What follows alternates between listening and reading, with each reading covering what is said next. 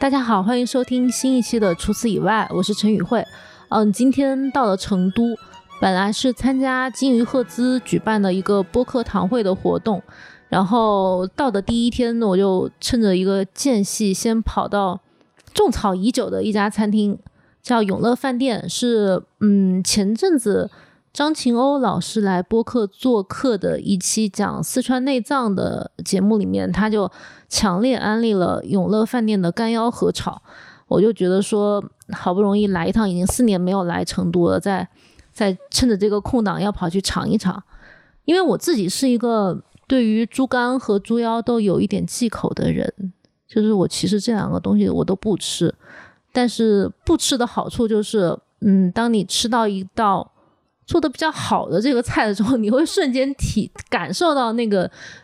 阈值的一些变化。然后当时在永乐饭店吃的时候，我遵循了张老师的这个指点，说一定要在五点钟开门第一波过去，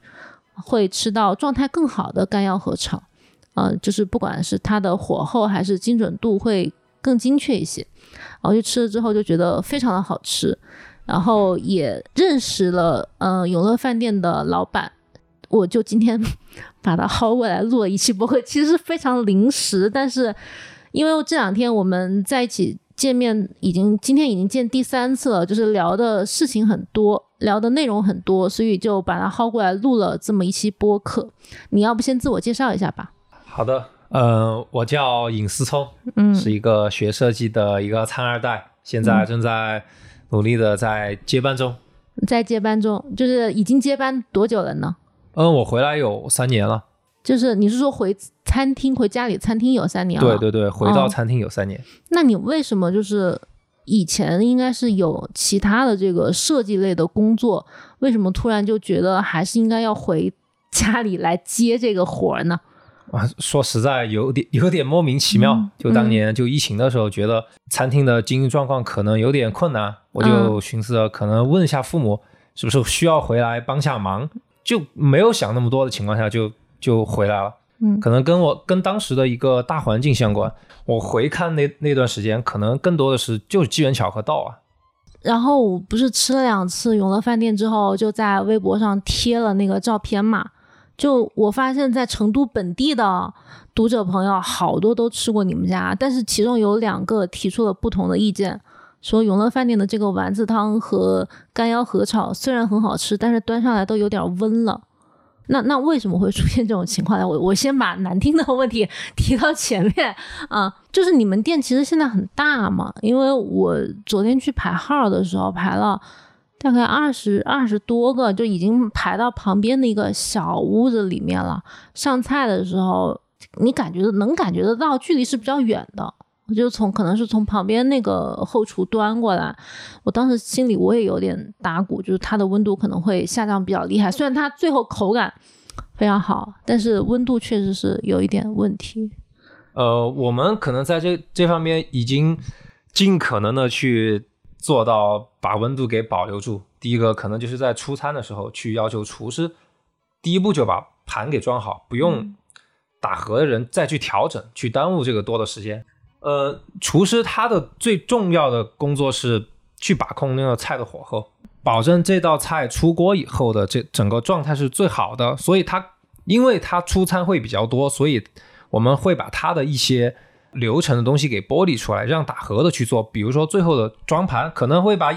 一些刀工比较好的猪腰放在最面上，给客人去展示最好的一面。这样的情况下，厨师他在装盘的时候，他可能都已经在制制作下一道菜的这个流程了。一勺把那个炒好的菜舀到盘子里，但他又不会去调整，因为他没有时间去调整。对，但这个就需要打盒的人员同事去把它调整好。那这个步骤是很费时间的吗？呃，其实也没有太费时间，嗯。然后第二个就就是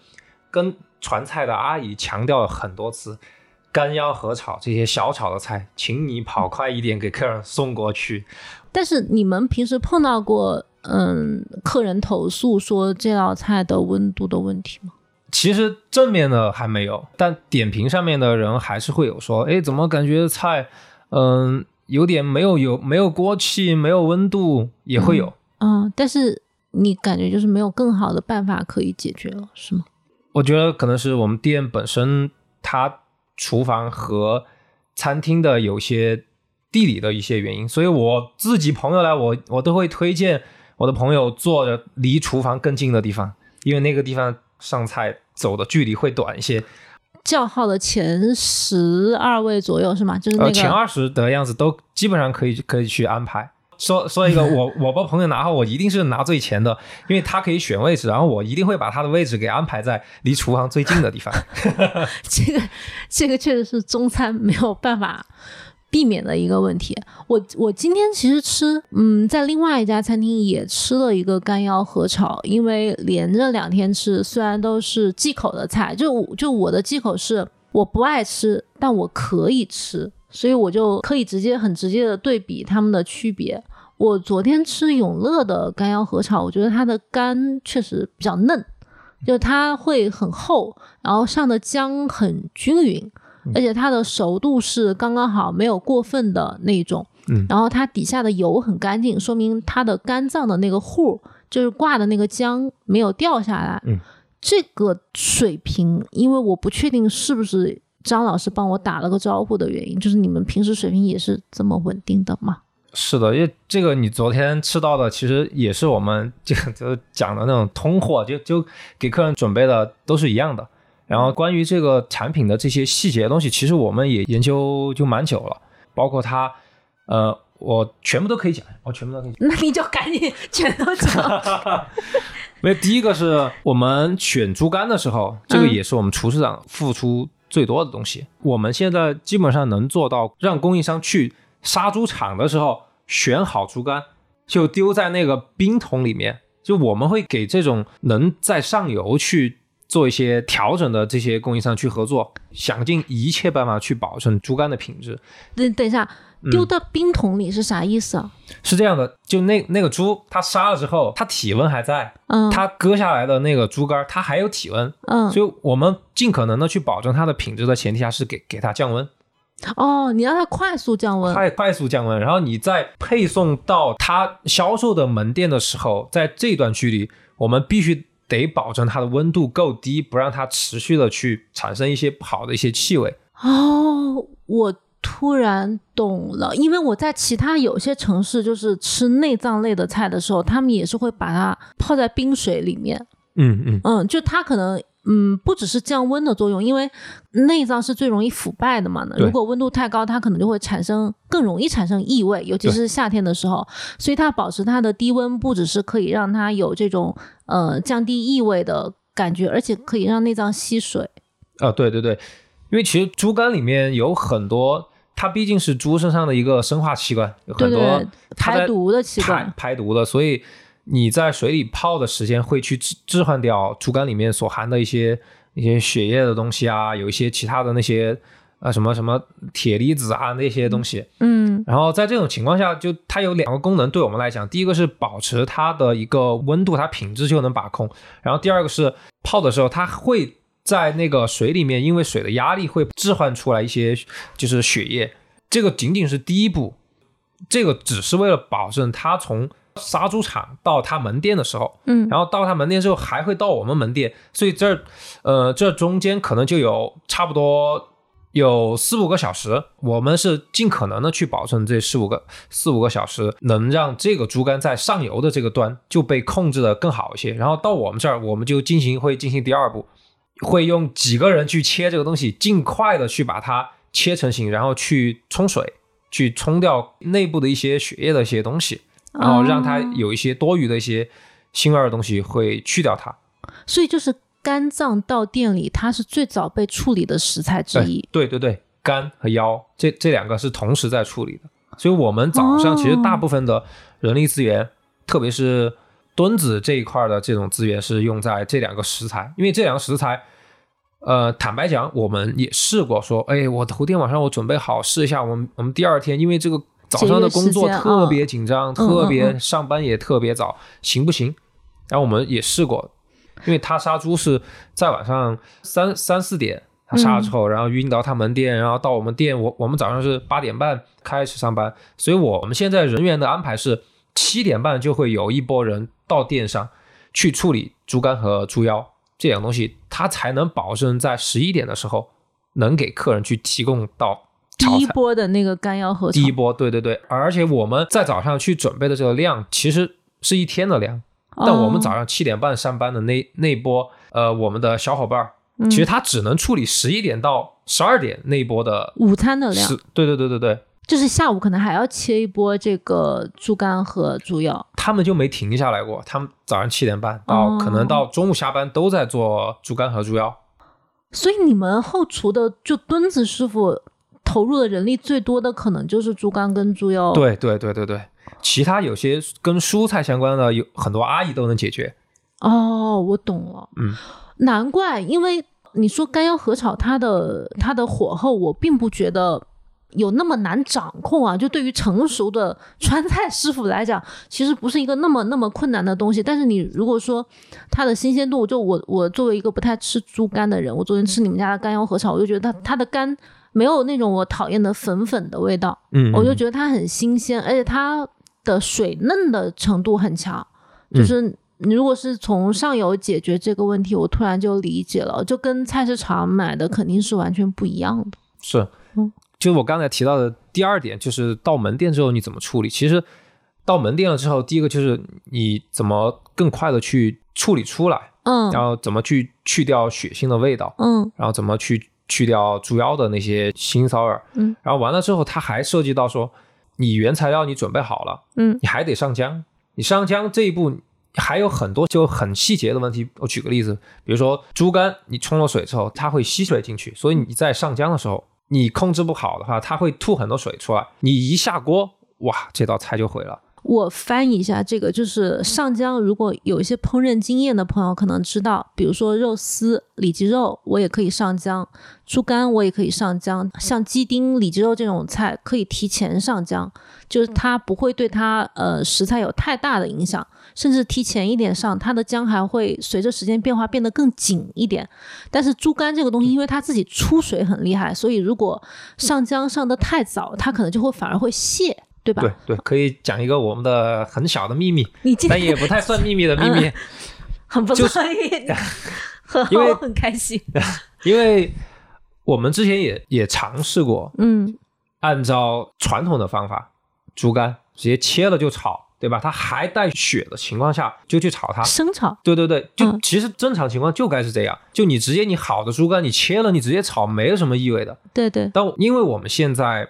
这道菜是我们的一个招牌产品，嗯然后它的量非常大，嗯在这种情况下，我们去想要去稳定它品质的时候，我们就会去研究怎么样在能保证这个产品稳定性的前提下，让让这个猪肝随时都不会有太大的异味。嗯我们去测试很多，一个小秘密就是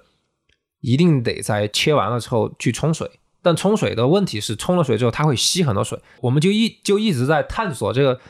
它吸这么多水，怎么能让这么多它吸了这么多水给先吐出来，在下锅之前得吐干净。这个很像 很像小学数学那种游泳池的题，就是一边放水一边 一边抽水，到底花几个小时给它抽干净？对猪腰的处理，我们现在觉得都挺有信心的，基本上可以处理掉百分之八十到九十的腥臊的味道。嗯，它道理非常简单，就是盐的渗透压的问题。你要把里内脏里面不好东西给置换出来。嗯第一就冲水吸水进去，然后再把水给吐出来。嗯然后你正常情况下，你你不给它盐，它要吐水要吐很久很久很久。然后你给它盐，它吐完之后就会质地就会有一些变化。所以在这个里面，我们就去找那个平衡，到底给多少盐，腌制多久，让它吐多少水，然后完了之后，你再去把盐给冲掉，让它停止这么快速的去脱水的这个状态。我理解，就是因为盐它的作用，比如说，嗯，它让蛤蜊吐沙，它也是一个固定的咸度，有一个最佳的咸度去吐沙。然后你说的腌制，嗯、可能有些人就就会觉得说，我如果要给盐给它腌制，它会不会腌太久了咸，或者是腌完之后这个出大量的水，会不会是不正常的？可是你们测试的极限点就恰恰是盐让它里面的脏污的血水吐到一个极限值，再可能再用干净的水给它置换进去，这是一个化学课的实验的感觉。类似吧？对，嗯因为因为在用水去置换的过程，我们那个时候就会选择用葱姜水啊，去做，在那一步，就我、哦我让它里面的不好东西先先吐出来，然后我再给你填充一部分去能压制你腥味的一些姜葱，就填了香料的填了水，对对对对对，填了香料的一些去去掩盖它不好的东西，所以它也是一个就是一一一副的一个一个东西在里面。这个办法很聪明，因为很多人去腌这种内脏，他是把葱姜切片之后码在上面。我一直觉得这个办法非常的奇怪，就是葱跟姜码在上面，并不能进到它的核心里面。但是你说的置换的方法，我觉得是 make sense 的，就是就是它是真的是有效的，它因为它是真的把那个东西给置换出来了。就内脏吸水并不是无限量的吸水，就它需要它先把它里面的多的东西排出来，它才能吸新的东西进去。对，天哪，我无法想象了。我聊这个猪肝聊了十五分钟，就是聊它的这个置换，但是挺有意思的。收获很大。其实干腰合炒这个菜，它的关键就是把猪肝和猪腰处理的食材处理到位，它后面就是上那个味道就比较容易。对于大部分川菜师傅来讲，起码是比较容易的。是这样的，我自己我其实很少在外面吃干腰合炒这道菜。嗯我坦白讲，我回来回到永乐饭店之后，才开始学着吃这道菜。嗯，因为我在外面吃这道菜，经常翻车、就是踩雷了。踩雷，非常踩雷，就是很容易猪肝有猪肝的那个气味，然后猪腰有猪猪腰的骚味，嗯，然后我没法接，没办法去接受这个东西。嗯然后回来之后，我就发现，哎，怎么他们做的还挺好吃的？然后我才开始对这个东西感兴趣，去接触它。转了一圈回来，发现还是自己家的好吃。有点凡尔赛，但真的是这样。嗯，对，但是我我理解它确实炒和调味上面，比起前期的处理工作，可能门槛没有那么高吧，因为这个味型相对是比较固定的，是吧？嗯，是，嗯，但是我还关注到一点，就我昨天吃这个干腰合炒的时候，里面做的豌豆尖都非常非常嫩，就是只有豌豆尖的最上面那一点点尖尖。然后我今天中午因为去找你的时候时间比较晚，蹭到了一碗员工餐，我才发现豌豆尖下面的老的部分全部被员工餐吃掉了，就是感觉在这个菜的配菜上面花的心思还挺让人又可以理解，但是又还挺感慨的，就是这个心思花的也很不容易，因为豌豆尖其实是一个耗材很大的一个食材，就是你下面如果嗯扔掉的比较多啊，它的成本就会上升特别多。然后你把豌豆尖，就是今天你爸也在叔叔说啊，这个自己吃的就是下面的这些比较老的部分，我想啊，天哪，这个这个这个餐厅的处理方式，就是在家常菜馆子是有点出乎我意料的。我觉得这可能跟川菜的整个文化相关吧，就大家都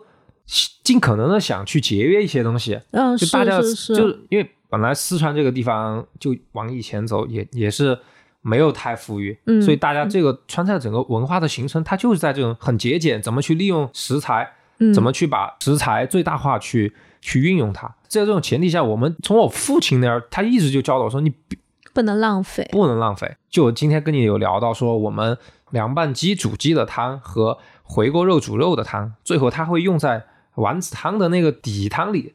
就它也是一个整个对你产品的一个背后的逻辑和怎么去更好的去运用。但这个最后最核心的东西是怎么节约钱，怎么最后能把这些东西不浪费，最后你的你的净利才会更多一些嘛。就这个是很现实的一个问题，但但它也是智慧。对我昨天吃那个丸子汤的时候，我也有跟你聊到，我觉得那个丸子汤我还挺喜欢的，就是虽然它是很简单的番茄跟豆芽这种素的。呃，甚至是有点寡的东西去煮汤，但是它的汤底又很鲜美。我一开始在想，是不是因为你们选的番茄比较好？就我今天在在你们店里待到快三点的时候，我看到你们进货进了三箱番茄，我还有稍微观察一下，就那三箱番茄都是成熟度比较高的番茄，就它酸甜度应该是比较足。但是我后来又想，如果只是番茄跟豆芽去煮那个汤底，不管它味道再怎么足，它应该还是会有点寡，就它不鲜，嗯。然后你跟我说，如果是用了肉汤的汤底，我就我就理解这件事情，它跟那个丸子汤的丸子也很呼应，就是让这个汤喝起来是又清爽又鲜美，又不会太多。因为怎么讲，如果你专门去煮一锅汤去配这个丸子汤，反而有点太多了。就可以，但没必要。对，它现在稍微稍微素一点的这个汤，清爽一点的汤，去配那种肥瘦比例一比一的丸子，反而是更完美的。嗯，是。如果说到这个话题，我还有个小小的可以分享一下，嗯就是怎么去利用食材。就是你今天吃的那个糯米排骨，它其实我们是进的那个猪是一整块的那个排骨，我们选的是最好的部分，选的最好的。那剩下的部分怎么办？你丢了，你放什么地方呢？我们就还有另外一道菜，就是那个呃红花藕炖的那个龙骨，啊、就它剩下的不好的部分，我们可以去熬汤，我们我们可以把这个汤卖给客人，但你食材也利用了。也不太能说那块排骨不好，只是如果做糯米蒸排骨，它就适合肉比较薄一点的、更嫩一点的对子排的部位。对对它如果是用后面肉比较粗糙的部位，那个排骨那一段去蒸，肉质就会稍微有一点老，然后有点塞牙。对，我今天吃了几块糯米排骨，确实每嗯块都是非常最瘦的。然后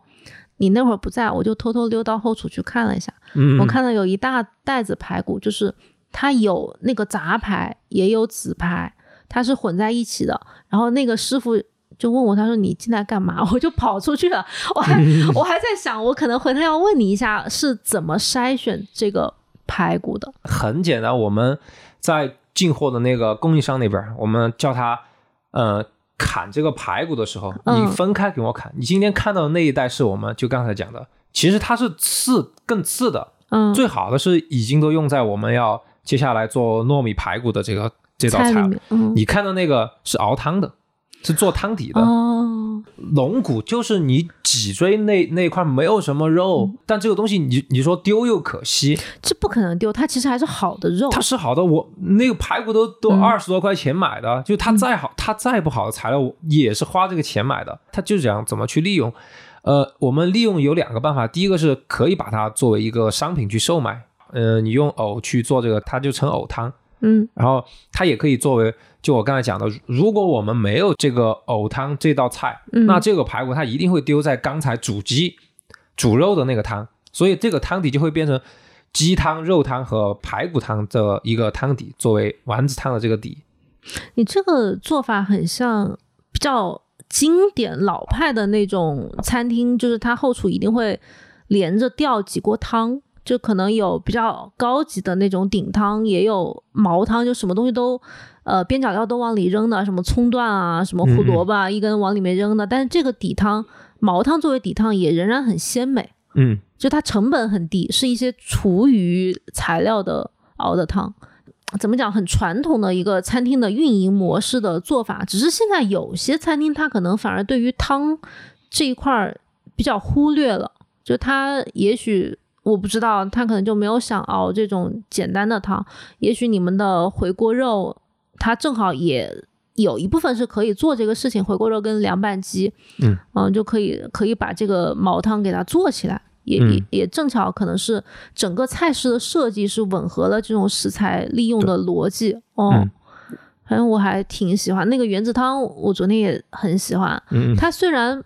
里面看起来肥肉粒很多，可是吃起来就是很顺滑，嗯然后很爽口，有一点酱油味，但是是很家常的感觉，然后连着吃好几颗也不会很腻。它个头还挺大的，嗯，但是会完全不会腻，再加一点那个番茄跟豆芽的汤底，就是又清爽又好吃又满足的家常口，就那个我也还蛮喜欢的。嗯嗯，就这两个菜好像是你们店里点单量最高的两个对菜，，是是是，然后糯米排骨可能是第三，是吗呃差不多？呃，就是这几道菜，它的销量是从父辈开始就一直是排前几嘛。嗯，可能这三年我们餐厅比较火了之后，这几道菜会被放大的更明显一些。嗯、就它马太效应了。对它其实之前还好，也都会卖，也都挺喜欢吃，但没有说这么聚焦到这几道菜品。嗯，但这个聚焦也是好的事儿，我们后厨的效率也被客人这种聚聚焦给聚焦了，所以效率也就跟着客人的对菜品的聚焦把后厨的效率也也一样聚焦。是不是意思就是说，如果我一个厨师同时做四到五道菜，肯定就会慢下来。但我如果一个厨师做两道菜左右，我可能整个效率会提升，速度特别快，然后它出品可能也会变得更稳定。对，是这个逻辑。嗯，这个菜单是你就是你回家里帮忙之后改的吗？嗯，是因为因为我做设计也服务了很多那种餐饮品牌，也了解一些菜单的逻辑。当时我回来就看到，哇，永乐饭店的菜单怎么这么复杂，这么长，这么多，怎么去准备，怎么去提升效率？然后就和我父亲去商量说，我们还得砍一些菜。然后他可能他老餐饮人觉得，如果一个餐厅你连菜都准备不出来这么多的，那就代表你水平不行。哎，我也认可，但是的，是的，是的。然后我后来跟他 软磨硬泡说：“你先剪一些菜嘛，先剪一些试一下吧，看一下效率那些会不会提升。”然后后来，哎，他说同意，同意，你试嘛，你砍一些菜。然后到后来发现，哎，后厨的效率也提升了，大家也就抛去了曾经的那种被困在那种就那种忙死忙活那种，对对对，困在那种传统餐厅里面忙死忙活的那种呃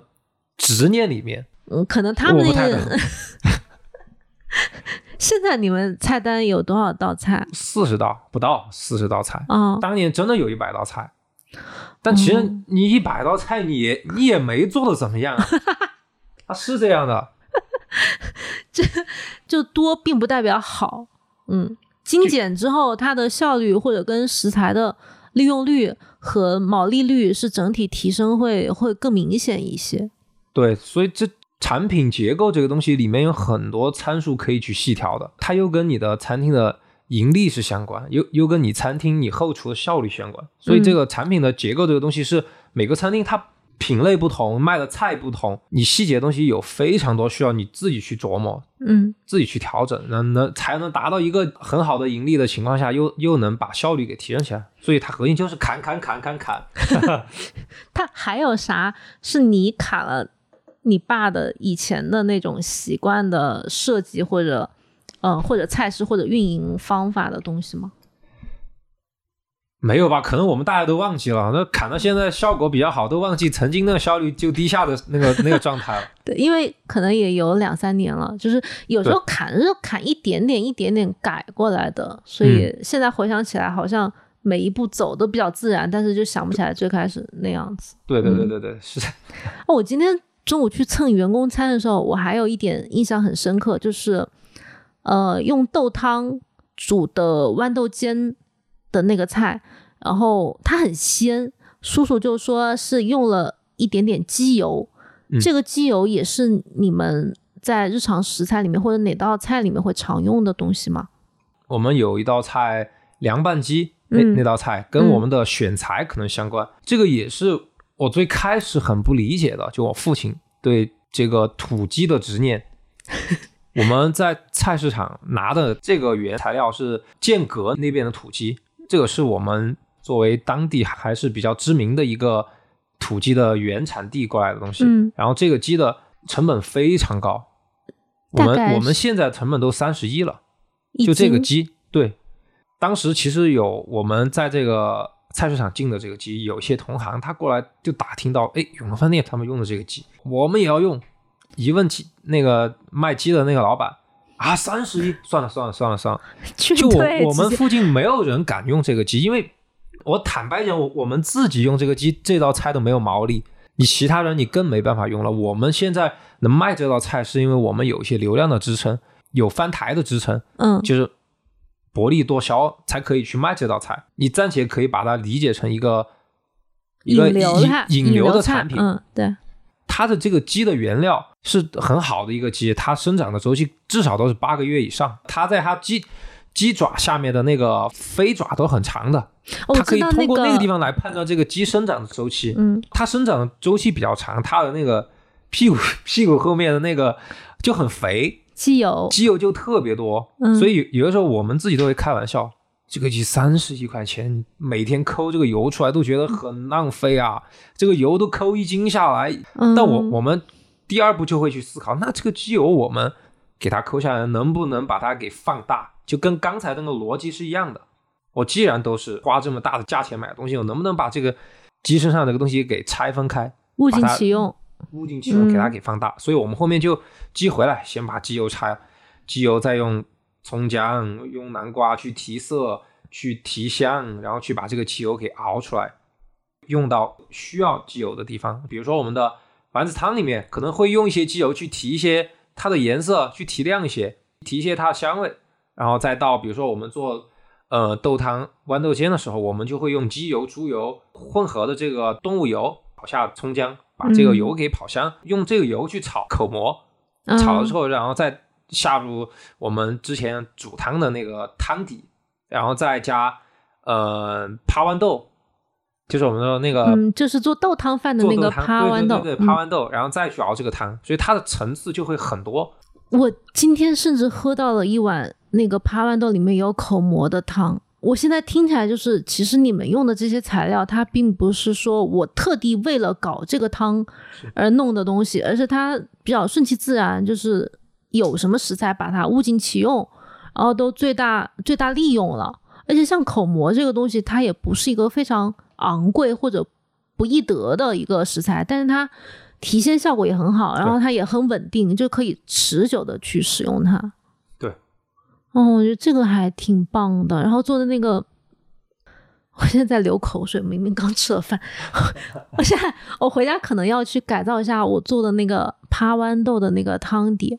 它这个有提它其实就几个层提次，一个是示到我香味，然后一个是鲜味的层次，香味的层次。嗯，因为如果趴豌豆它的那个底不够厚的话，就会有点奇怪。趴豌豆本身的质感是很糯很厚的，嗯，所以如果它油脂比较少，你就会觉得好像断层式的下跌那种口感和香气。哦、有动物油脂还挺重要的。对，这个我又学了一招，嗯，这个也很好吃。然后那个糯米排骨也很好吃，糯米排骨刚刚其实聊排骨那一部分也有聊到，哎，今天今天我有一个感觉，就是你们全家人对于食材的细节其实都很重视。嗯，我们在那吃员工餐的时候，叔叔就说：“哎呀，这个排骨糯米排骨稍微凉了一点，现在这个糯米有点反反生反应。”嗯，然后你就会开始琢磨说，那这个糯米排骨的反生反应问题要怎么解决？因为现在天气也比较凉了，就可能上桌客人吃的速度没有那么快的话，它也有可能会凉掉。就这个作为招牌菜的话，它还有优化的空间吗？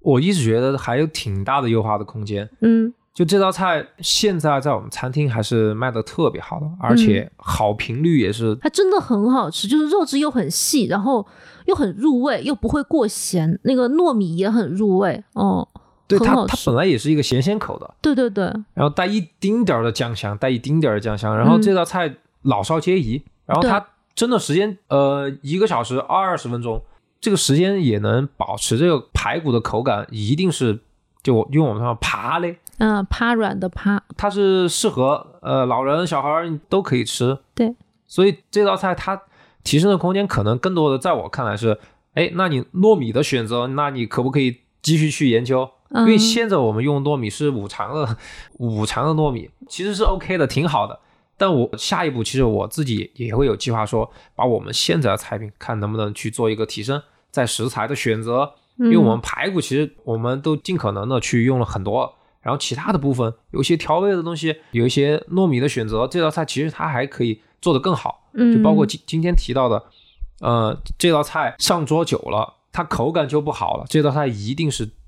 刚蒸出来的时候效果上桌是最好的，嗯然后我就会去思考，现在我们有八个一份，那四个一份那行不行？那客人吃了。你还想吃的话，那那你你再点也就加一行。份，对，因为它上菜也很快，反正是对对对对，这道菜是在出餐的时候必须得蒸好。它不并不怕久蒸，对，嗯呃，这个蒸太久也糯米会丢失掉一些它的那个弹的那种感觉，啊、就是弹性就，过于蒸的久了，嗯嗯就是嗯反复又蒸，凉了又蒸，凉了又蒸，会丢掉。啊、但是在正常的你们运营的时间内，那一段时间，比如我蒸一小时十分钟和蒸一小时三十分钟，可能区别并不太大。，对对对对对，哦，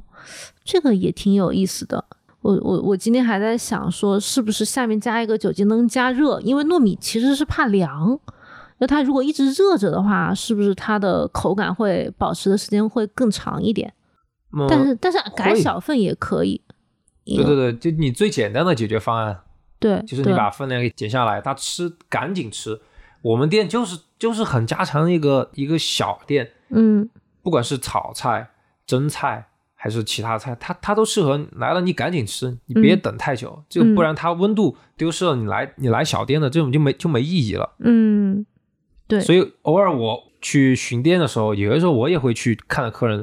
上一道菜半天不吃，我都会去催他。哦，我觉得我我特别受不了这个，就是我是一个吃饭很着急的人，就如果上了菜之后，虽然我要拍照，但我一般都一张过，然后拍完之后就我一定要首先趁热吃一筷子，感受它的这个最佳的状态。对对，我特别受不了，我看嗯到很多客人上了说啊，拍照拍半天，我我我说你赶紧拍了吃吧，你别你别耽误了这道菜，你你再多拍两张照片你就别吃了，我给你退了算了。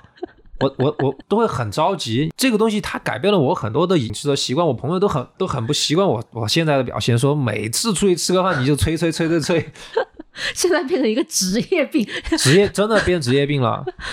我看到很心急啊，因为这道菜是我们花了很多心思去你看那个猪肝早上来了七点半，而且它前置的什么还要泡很久的水什么的，然后来了之后不赶紧吃，凉了怎么吃啊？还对，没意思，真真的没意思。对我，我昨天还点了一个菜是，嗯，我其实对于川菜的一些基本的判断哦，比如说像回锅肉啊，呃，鱼香肉丝啊，宫保鸡丁这些菜，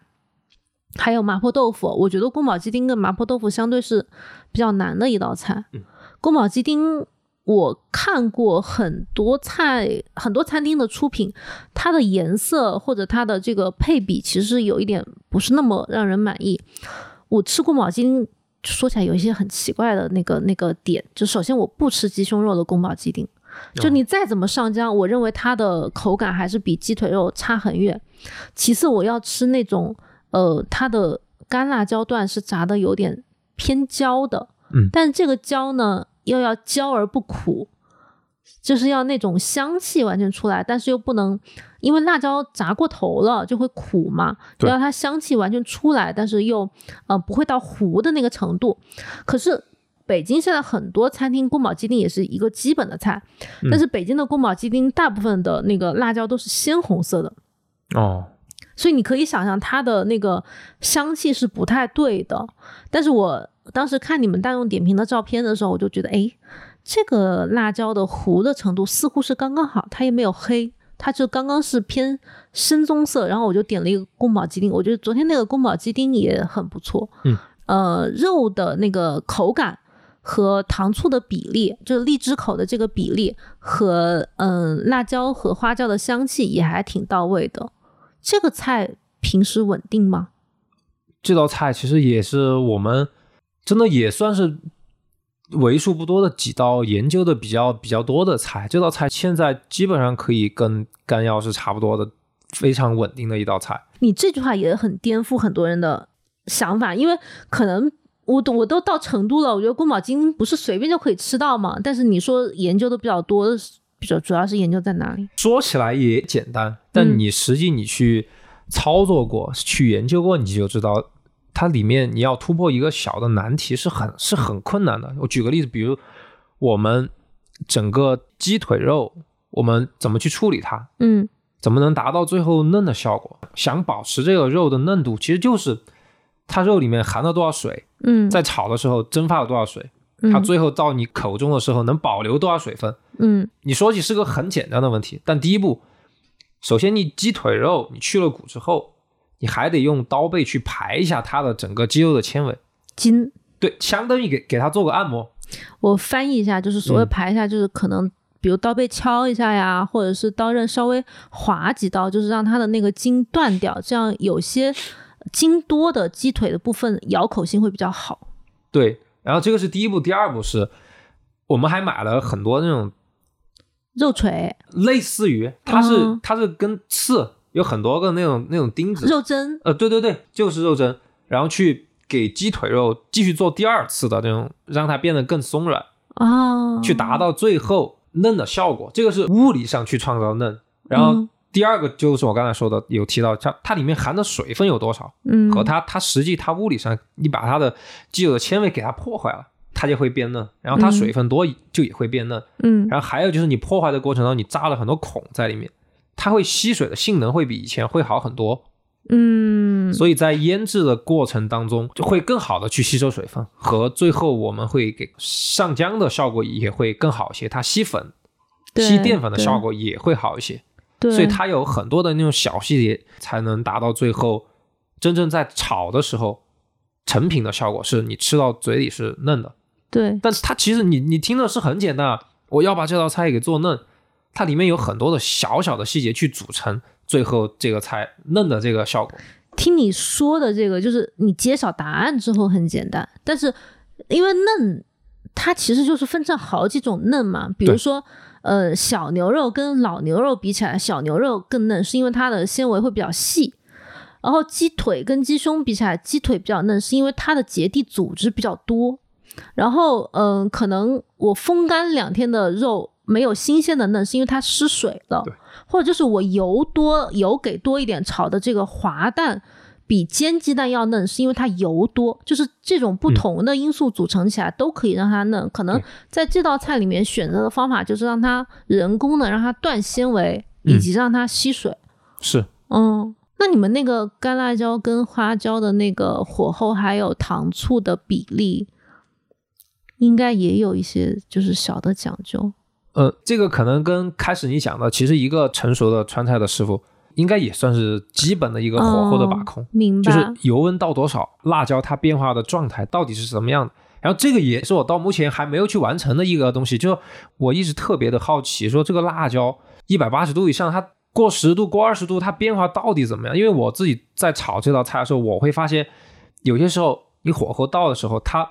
辣椒是从红色变成黄色，嗯，然后从黄色黄色再到棕红色，然后马上就会变成那种偷油婆的那个偷油颜色。婆色，嗯，偷油婆色就是在那个节点是最好的，嗯在那个节点你赶紧下鸡丁，嗯，把油温给降下来，不要让它持续的再再升温了。它辣椒如果再升温就会变黑。我的经验判断是在一百八到两百五之间的这个温度，它变化的特别剧烈，但我们还没有去做这个具体的去测它到底是两百一还是两两百二的时候就就变色。它这个很难的地方在于，比如说我这个呃辣椒现在已经炸的刚刚好了，我此时下的鸡丁的分量是多少？因为辣椒它的颜色变色和变焦苦，它有一个滞后性，就是我有可能余温会让我的这个辣椒继续受热嘛。但我嗯鸡丁，比如说我下一份还是两份，它的这个油温的下降的程度也会影响到辣椒是否停止受热。嗯，对，就它它的变量不只是变量本身，它可可能旁边的这个因素也会影响到它。它这个就可能就是火候了，就是你下鸡丁，你开的是小火还是中火、还是大火，就决定了它持续加热的过程当中，这个油的温度对辣椒的影响。这个就得经验去弥补，就是我下一份的时候，我该开什么火；我下两份的时候该开什么火。是是当然这，是，这道菜它其实它小炒你还得我们川菜的这种单锅小炒，嗯它炒一份效果肯定是最好的，嗯，炒两份效果又不一样。你们现在这种小炒就是小煎小炒类的菜，是都是小锅炒吗？就是一份一份炒吗？呃，是是是，所有的都是，特别是干煸和炒，呃，嗯偶尔我们呃单子来的比较多的时候，也会鸡丁炒两份、炒三份，嗯，嗯就嗯不会再更多了。嗯，但是这也是就是考虑过很多因素之后，如可能觉得与其让两份一起炒提升效率，但有可能降低品控的这个这这个前提下，还不如小份小份一份一份炒来的稳妥，是吧？嗯、是，当然这个跟菜本身的制作可能相关。我举个嗯例子，比如说宫保鸡丁炒三份，其实问题不大。嗯有经验的师傅，他勾芡的时候，他的芡和呃水的比例和油的比例，他掌握好，三份一样的可以把把那个芡挂得很好。嗯，然后炒干煸和炒这道菜是坚决不能炒两份的。啊我们不管是这种经验的判断，还是实际的操作下来，我们都测试过，就得一份一份的炒。这道嗯菜本来也是一道火候的菜，炒两份，它整个油温的控制就达不到最理想的效果。就内脏可能对于火候油温的要求会更精准一点，比起肉来讲。对对对对对，嗯，它其实它更多的要求是在短时间内去提升整个油温，对对对对食材的整个内部的一个加热的程度。最关键不好去控制的是很不均匀，受热不均匀，这个是是最核心的，很难去控制的。你一份都会偶尔都会有这种情况，对，因为川菜讲的，呃，单锅小炒的这种讲的是一锅成菜，就它油量要。成菜就是呃东西只往锅里进，不往锅里出，不会盛出来什么再回锅那样子。对对对，在做菜之前把碗芡打好，嗯，就不会在中途去什么拉油去做那些，这个是川菜的一个一个特色吧。它因为这个特色需要很快的去成菜，就必须要猛火去做这道菜。嗯，而你两份、你三份，以现在猛火灶的那个呃传热的效率，是你达不到的，嗯达不到这种你最终的效果。所以对干腰合炒这道菜来讲，就必须得一份一份炒。嗯，听起来如果拆开来讲，每一步其实原理都很清晰，但是真正执行的时候，就是但凡炒过菜的都知道这有多麻烦。对对对对对，我现在就是很感慨这一点，因为开餐厅，尤其是开这种家常菜的小煎小炒类的餐厅，它不稳定，这个情况是很容易出现的。然后呢，成都人他其实对于这些菜，他又相对是一个非常熟悉的一个状态。所以他所谓的不稳定，就是在他眼里就会变成是一个踩雷，因为所有人都吃得出来，他 有这道菜出现了什么问题，它不是一个创新菜，它是一个是是是是传统菜，就是一吃就吃出来是个什么问题，所以它就变成，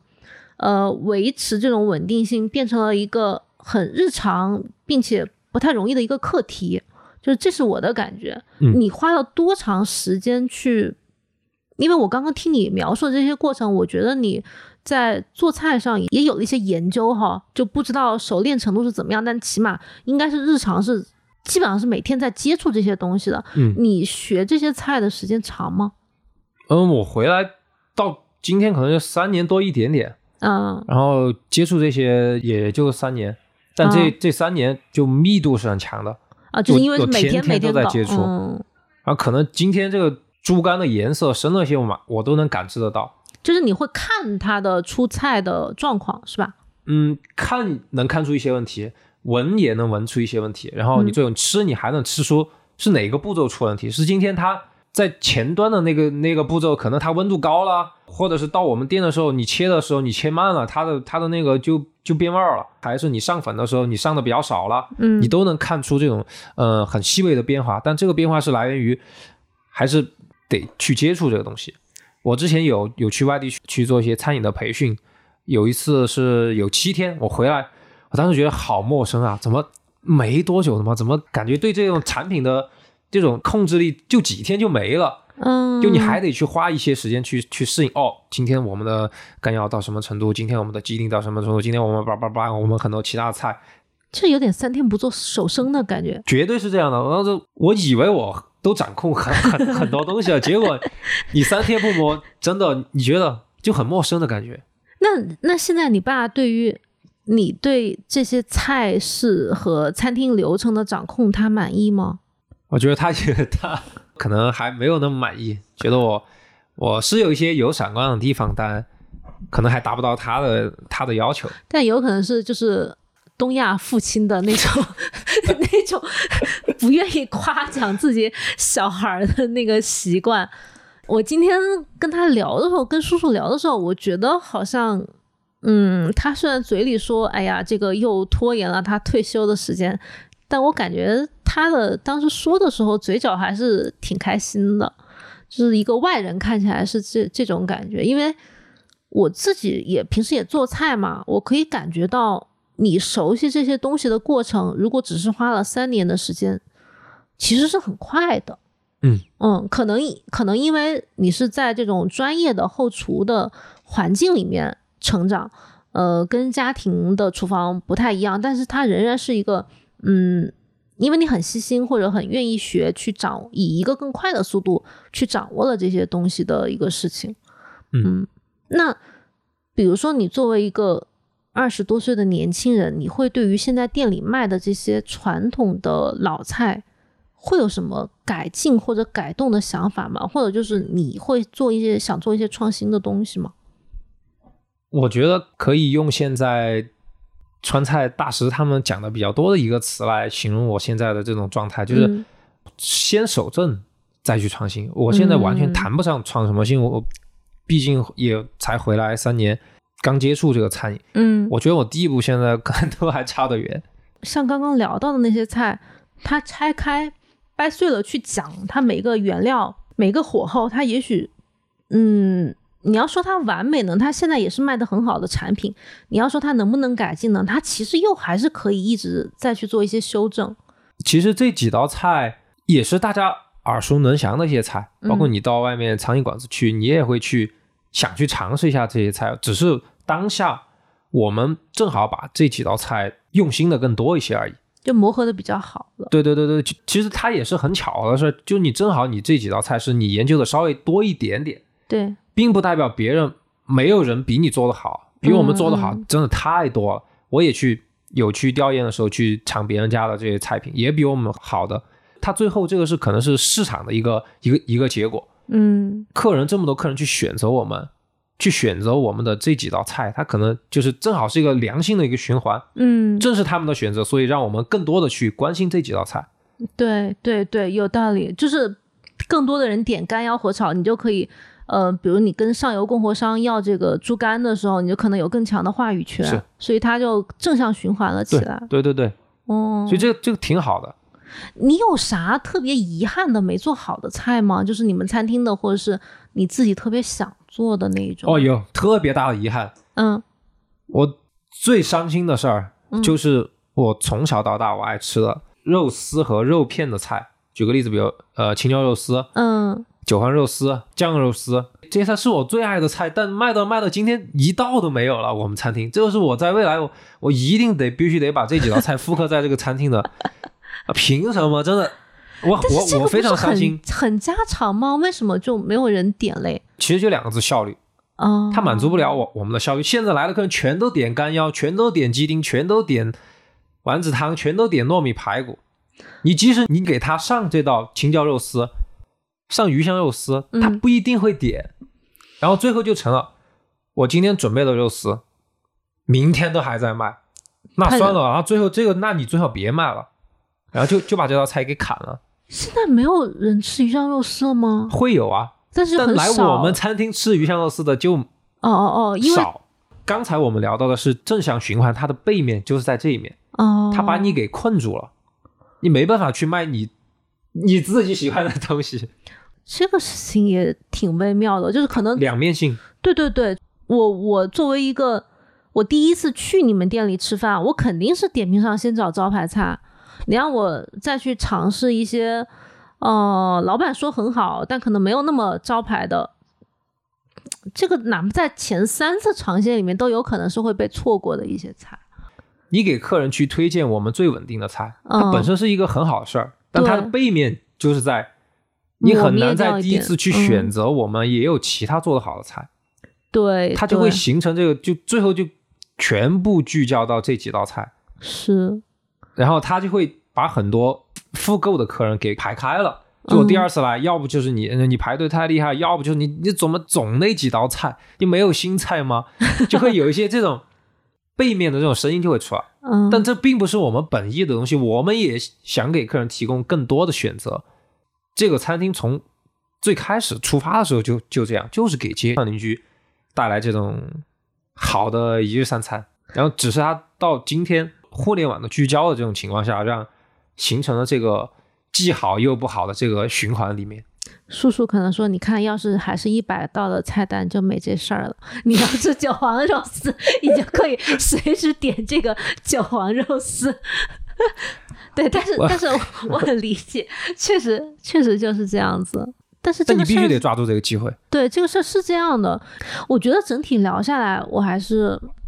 挺喜欢永乐的。就这一次来，嗯，永乐给了我很多惊喜，不只是它的菜品的稳定性，还有它对于菜的一些这种嗯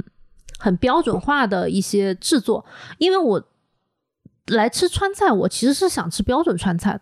我对于创新的菜，可能我我个人的需求没有那么强烈，但恰恰标准的川菜、味型准确的、火候准确的菜，可能在外地或者在现在的成都没有那么好找到。然后它还是恰恰好有一些菜又是我感兴趣的菜式，所以我在永乐吃到这几道菜，我自己就还蛮喜欢的。嗯，所以永乐是我这一次来成都的一个意外之喜。然后。我上次之前跟张晴欧老师聊，我说就是跟思聪如果呃聊这些的话，你有没有什么建议？然后他就说没关系，你随便聊吧。思聪是一个自己还挺卷自己的 餐二代，好，所以我今天听下来，我也觉得你挺卷的，就你卷那个猪肝有点有点震惊到了我。就是可能你们店的这个风格是是这样子，可是它呈现对外呈现到客人面前的这个成果。大家看起来很简单，实际上它前置的努力是很多的。对，所以，我们今天这期播客，如果聊到现在，我觉得如果有很多人对于永乐饭店有一些呃印象、好感，或者是曾经吃过，现在对它背后的这些故事有了更深的一些了解，我不知道大家是会更想再多点一份干腰和炒，还是想逼着思聪去 炒一个 韭黄肉丝，我也很不好说。对，但是 anyway，好说好说。我我我觉得今天还是聊得蛮开心的，就是我自己收获也很大。一个对做菜有一些这种呃喜欢讲究一些细节的人，就今天也学到了很多知识。那今天非常感谢思聪，我觉得成都我马上会再来的。你你有啥推荐的店吗？就是在成都本地，就不担责任的说，我们可能它有一些呃不稳定的地方啊，或者是其他的，就你有啥私藏推荐吗？哦，还是有挺多的啊，比如讲随便推荐两家，比比如说我就讲肖家河，我们其实嗯没多远的地方有一家叫有一家叫赤焰的餐厅，他们的松鼠鱼做的特别好，刀工特别牛逼，嗯，这道菜是我推荐的，其他菜点都没问题，但这道菜是我最推荐。嗯，然后隔它不远旁边有一家叫鱼酒香，鱼酒香，对他们也上了米其林必比登推荐的，他们那些推荐的菜里面我。个人喜欢的是他们的，呃，蒜泥白肉，哦，我觉得特特别好吃。这个也不是很容易做好的一道传统菜。嗯，你有啥想说的？你就说。是有啥说。他们家的风格我觉得是有点不一样，但我不确定他们是，嗯，是哪个是哪个做法。按最传统的讲，蒜泥白肉最核心的几个东西，就第一个是你熬的复制酱油怎么样？然后你红油怎么样？然后你的蒜是选的什么蒜？还有你的肉，嗯，你用的什么部位的肉？嗯，就这几个你做好这一道菜就没就没啥问题。然后你最后你还得做到热切、热拌、热吃，就是最标准的一个蒜泥白肉。但他们家的那个味型也不是最传统的味型，它有点咸鲜的那个那个那个方向，然后加一些红油，蒜泥味比较强烈。我不太了解，反正我我就觉得他们家的味型我特别喜欢。就是一般，它一般是用蒜泥红油，但它其实在里面加了一点咸鲜的底子。对对对，它因为呃复制酱油，嗯，甜味会比较重一些。包括我去很多餐厅吃蒜泥白肉都很好吃，然后都是稍微偏甜的那个走向。嗯，因为它可能因为复制酱油里面要加冰糖或者就是别的糖去熬。是，对对对。然后他们家的可能就没有那么往甜的那个方向去偏，往往咸鲜的方向可能会多一些。哦。那你这么说，就咸鲜红油和蒜泥，我也会感兴趣，因为它就可能就有一点颠覆性。可能是他们那边，他们那个厨师带了一些他们家乡，或者说有一些小小的变化，然后就产生了这种与传统有那么不一样。但我觉得我吃的是好吃的，这个是我喜欢的，我推荐的一个原因。哦。然后还有比如说那种轩轩小月，我也我吃过很多次，我也觉得挺好吃。嗯，轩轩也是一个很经典的一个家常菜馆子，成都的。嗯，哦，这几家也不错。我我下次可能就是又有目标，我要先吃那个蒜泥白肉。嗯嗯嗯，行呗。那我们今天差不多就聊到这里，非常感谢思聪。对，思聪平时基本上每天都在店里这个看店。如果大家去的话，看到一个这个高高帅帅的小伙儿，应该就是他。对，可以去跟他打个招呼。好的，好，那今天非常感谢，今天这期就聊到这里，我们下期再见，拜拜，拜拜。